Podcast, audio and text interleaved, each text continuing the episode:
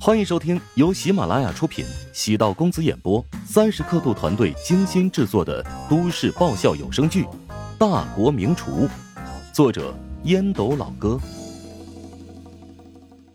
第九百二十六集。乔治比了个大拇指，果然厉害。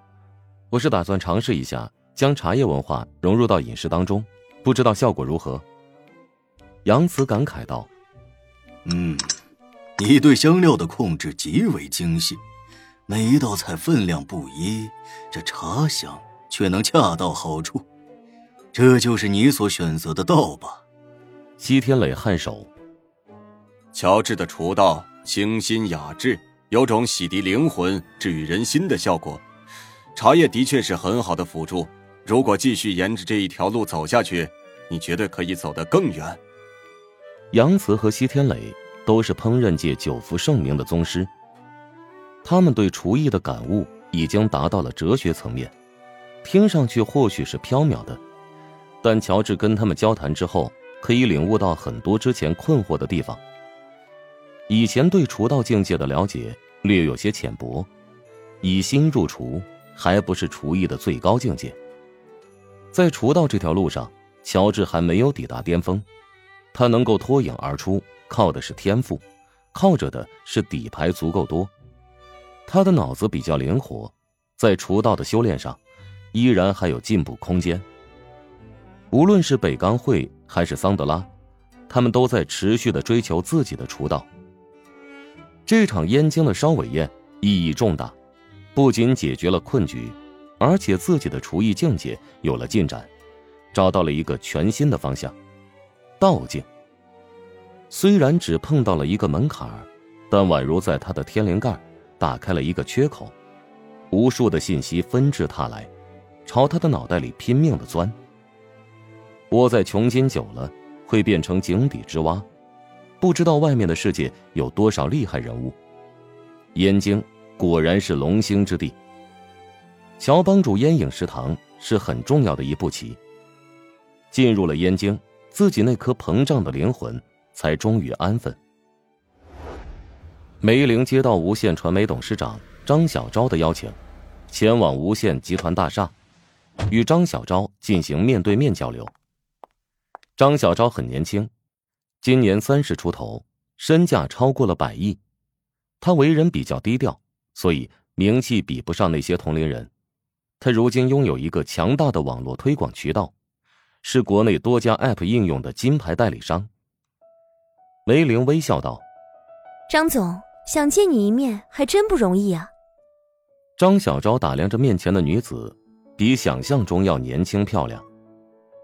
我们一直在关注乔帮主 App 应用，内部人员也做了详细的报告书，给出的结论是，这是一个很有潜力和想象力的项目。当然了，让我真正下定决心的是。乔治中午的那顿饭局，他用一人之力打破了被燕京同行围堵的困局。能得到您的夸奖和青睐，是我的荣幸。梅玲谦虚一笑，张小昭拿出一份合同，扔在梅玲的面前。好了，我长话短说吧。经过我们前期考察，乔帮主项目的确适合我们拿下。如果你们愿意让我们成为代理商，我将在两年之内。将注册人数提高到两个亿左右，三到五年内做到十亿。条件？梅玲不动声色，没看那份合同。给我们百分之十五的股权。不好意思，我拒绝。如果真想合作的话，我可以承诺给你们百分之十五的抽佣，也就是你们推广过来的每个客户，只要在 App 内消费了一百元，就给你们十五元作为佣金。我们跟其他公司合作，都是要拿股权的。张小昭脸上露出严肃之色，梅玲有点强硬。那是其他公司，乔帮主和他们都不一样。一点股份都不给吗？张小昭意外，他还是第一次看到梅玲这种谈判对象。明明应该他求着自己才对，现在搞得自己好像是个乞丐。不过，乔帮主 App 的确有投资价值。能看得到的地方都不是亮点，因为那些都可以被抄袭；看不见的地方才是张小昭想要进一步一探究竟的。比如区块链系统，又比如名厨增值系统，又比如乔帮主不断增长的品牌价值。梅玲叹气道：“唉，我妥协，可以给百分之十八的抽佣，但没办法给你一点股份。” 好，我会让人重新拟定一份合同。哦，对了，请帮忙转告你的合伙人，我老婆是他的忠实粉丝。是吗？没想到你已经结婚了，你看上去很年轻啊。哈哈哈！我小孩都六岁了。哦，对了，等烟影食堂开业，能否给我和我老婆安排一个包厢？如果我们顺利合作，应该没问题。但如果合作不成功，那我只能给你一张乔帮主至尊 VIP 卡。打九八折的那种卡吗？张小昭忍俊不已，梅玲摇头苦笑。被乔治玩的烂熟的梗，好像现在人尽皆知了。达成初步合作意向，梅玲受张小昭的邀请，四楼食堂品尝了他们的企业食堂。梅玲吃饭的动作很优雅，不做作，跟这样的女人一起吃饭，心情愉悦。梅玲放下筷子问道：“张总，你每天都在食堂吃饭吗？”“只要不出差，几乎都是。”“难怪员工们见到你。”并不觉得奇怪，还会习惯性的跟你打招呼。你的观察还真细致啊。